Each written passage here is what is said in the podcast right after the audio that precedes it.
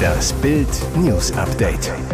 Es ist Samstag, der 14. Januar und das sind die Bild Topmeldungen. Polizeiketten drängen Demonstranten zurück. Acker in Lützerath geräumt.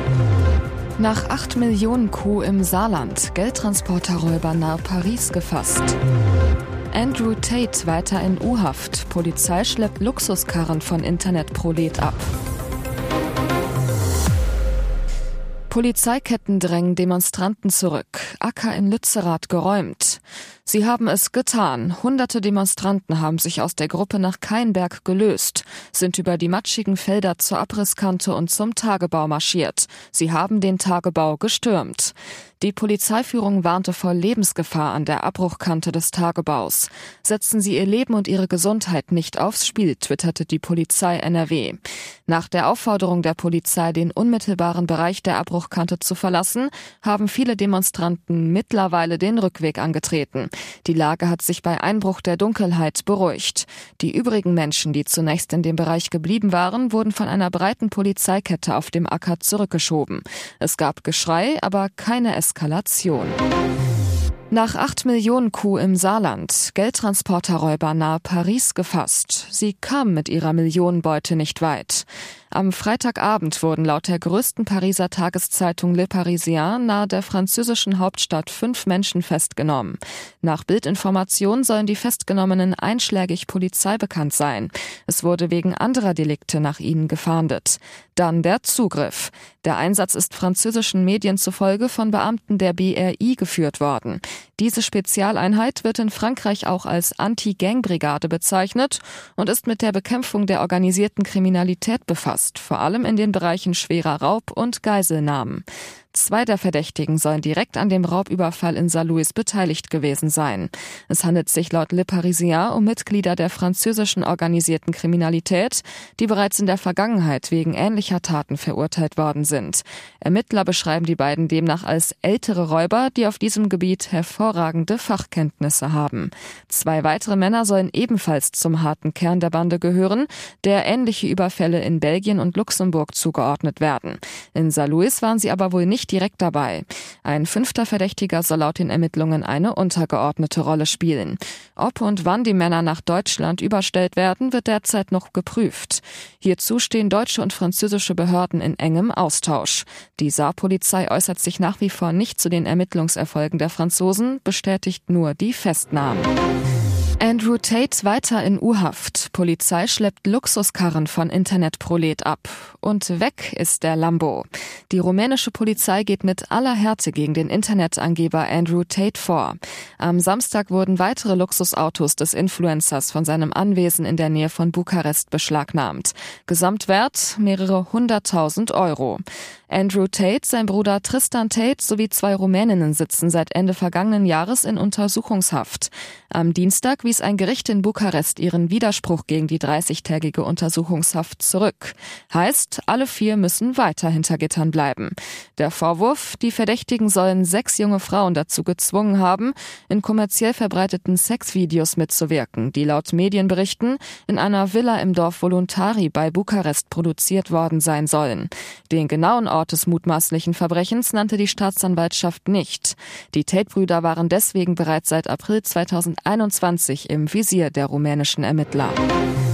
Desiree Nick rechnet mit neuem Dschungelmoderator ab. Zugeknöpft, politisch korrekt, farblos. Die Königin des Dschungels ist zurück. Desiree Nick und ihre scharfe Zunge schlagen wieder zu.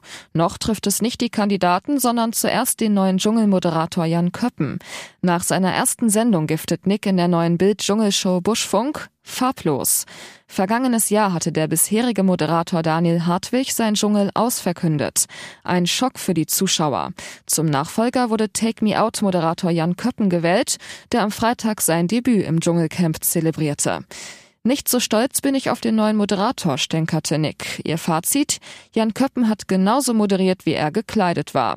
Zugeknöpft, politisch korrekt, neutral und hyper hyper farblos. Autsch. Dazu muss man wissen, Köppen trug ein fliederfarbenes zugeknöpftes Hemd, eine blaue Jeans und braune Schuhe. Die ehemalige Dschungelkönigin Desiree hätte ihn lieber laut, bunt und bissig gesehen. Chaos bei Familie Aogo in Dubai. Ich habe meine Tochter in der Schule vergessen. Fehlende Möbel, gepackte Kartons und reichlich Stress. Vor einem Jahr sind Ex-Nationalspieler Dennis Aogo und seine Frau Ina mit ihren Kindern Peyton und Princeton nach Dubai ausgewandert. Bisher wohnte die Familie in einem Mietshaus, jetzt wurde es Zeit für einen Tapetenwechsel. Doch der gestaltet sich komplizierter als gedacht, denn Umzugsstress geht auch an einem Promi-Pärchen nicht spurlos vorbei. Ina Aogo, in dem ganzen Chaos habe ich total vergessen, dass ich meine Tochter ja um 15 Uhr von der Schule abholen muss. Erst als ich einen kurzen Moment Ruhe hatte, habe ich gemerkt, dass was fehlt. Das war so ein Schockmoment für mich. Mir ist mein Herz in die Hose gerutscht. Ich bin wie eine Wahnsinnige zur Schule gefahren. Peyton hat schon mit einer Mitarbeiterin der Schule auf mich gewartet. Das tat mir schrecklich leid. Zum Glück nahm es Tochter Peyton mit Humor. Und jetzt weitere wichtige Meldungen des Tages vom Bild Newsdesk. Anklage gegen den österreichischen Schauspieler Florian Teichtmeister. Der TV-Star muss sich wegen des Besitzes von Kinderpornografie vor Gericht verantworten. Laut Anklage hat der Verdächtige 58.000 Dateien mit pornografischen Darstellungen von Minderjährigen besessen, sagte eine Gerichtssprecherin. Teilweise seien die Abgebildeten unter 14 Jahre alt gewesen. Dem deutschen Publikum ist Teichtmeister unter anderem bekannt aus Auftritten im Tatort, bei der ARD-Serie In aller Freundschaft oder aus der Verfilmung des Anne-Frank-Tagebuchs. Im Jahr 2014 2019 wurde er mit dem Deutschen Schauspielpreis ausgezeichnet in der Kategorie Starker Auftritt für den Film Spuren des Bösen Racheengel. Der Prozessauftakt ist für den 8. Februar am Wiener Landgericht angesetzt. Teichtmeister werde sich schuldig bekennen und übernehme die volle Verantwortung, teilte sein Anwalt Michael Rami mit. Er war im gesamten Ermittlungsverfahren geständig und hat immer mit den Behörden kooperiert, sagte Rami. Puh, es ist geschafft. Nach vielen Schwangerschaftswehwehchen und einer kurzen Funkstille ist Baby Lombardi nun da. Pietro und Laura sind Eltern. Wie Bild erfuhr, kam der erste gemeinsame Sohn von DSD-Star Pietro Lombardi und seiner Verlobten Laura Maria Ripa schon vergangene Woche zur Welt. Der Kleine soll sechs Wochen zu früh geboren worden sein und zurzeit in einem Brutkasten überwacht werden. Doch es gehe dem Jungen gut. Bild weiß, Pietro hat die freudige Nachricht schon mit einigen Menschen aus seinem Freundeskreis geteilt.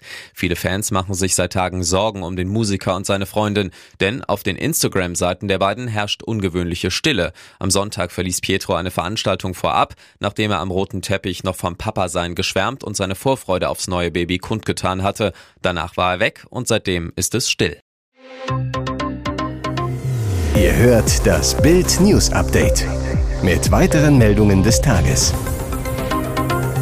Ein Mann soll mit einem Messer auf einen Sicherheitsmann in einer Asylunterkunft in Schwäbisch Hall losgegangen sein. Der Sicherheitsmitarbeiter wurde bei dem Vorfall leicht verletzt, wie die Polizei mitteilte. Der 27-jährige Verdächtige sitzt nun in Untersuchungshaft.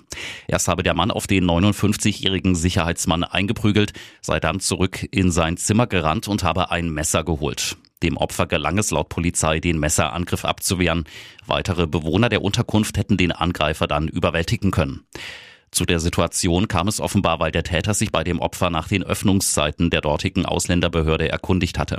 Als der Sicherheitsmann nach Polizeiangaben ihm gesagt habe, dass die Behörde mittwochs geschlossen sei, soll der 27-Jährige ausgerastet sein. Der Mann wurde in eine Justizvollzugsanstalt gebracht.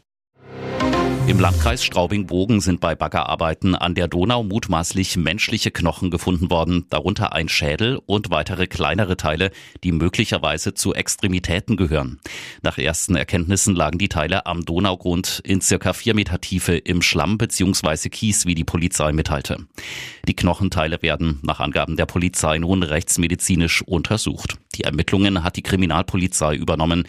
Weitere Details waren zunächst unklar. Die Baggerarbeiten zwischen dem Straubingsand und Bogen gehören zum Donauausbau, bei dem vorher abgebaggerter Kies im Uferbereich wieder aufgeschüttet wird. Hier ist das Bild News Update. Und das ist heute auch noch hörenswert. Edeka und Rewe schlagen Alarm. US-Konzerne erpressen unsere Supermärkte. Krieg um die Supermarktregale. Nach Coca-Cola und Mars Wrigley setzt nun Limonadengigant PepsiCo den deutschen Einzelhandel unter Druck. Die knallhart Forderung an Edeka und Rewe 30 Prozent mehr Geld für Zuckerwasser und Kartoffelchips. Und es geht weiter. Tatsächlich liegen Edeka weitere Preiserhöhungen der Lebensmittelmultis vor. Sie verlangen 1,2 Milliarden Euro mehr. Verbraucherschützer Armin Wallet sagte zu Bild, Bei dem Preispoker geht es nicht um die Interessen der Verbraucher. Deshalb sollen Kunden verstärkt zu Eigenmarken greifen. Außerdem warnt Wallet vor der Schrumpfinflation. Heißt geringere Menge zu gleichem Preis. Der Verbraucherschützer rät, die Eigenmarken der Handelsketten sind eine preiswerte Alternative für die Produkte der großen Hersteller, obwohl ihre Preise in den letzten Monaten prozentual meist noch stärker gestiegen sind als bei Markenprodukten. Und was macht die Politik gegen den Preispoker der Lebensmittelmultis? Auf Bildanfrage antwortete das Ministerium für Ernährung und Landwirtschaft schmallippig, in der sozialen Marktwirtschaft ist es nicht Aufgabe des Staates, Vertragsverhandlungen zwischen privatwirtschaftlichen Akteuren zu kommentieren.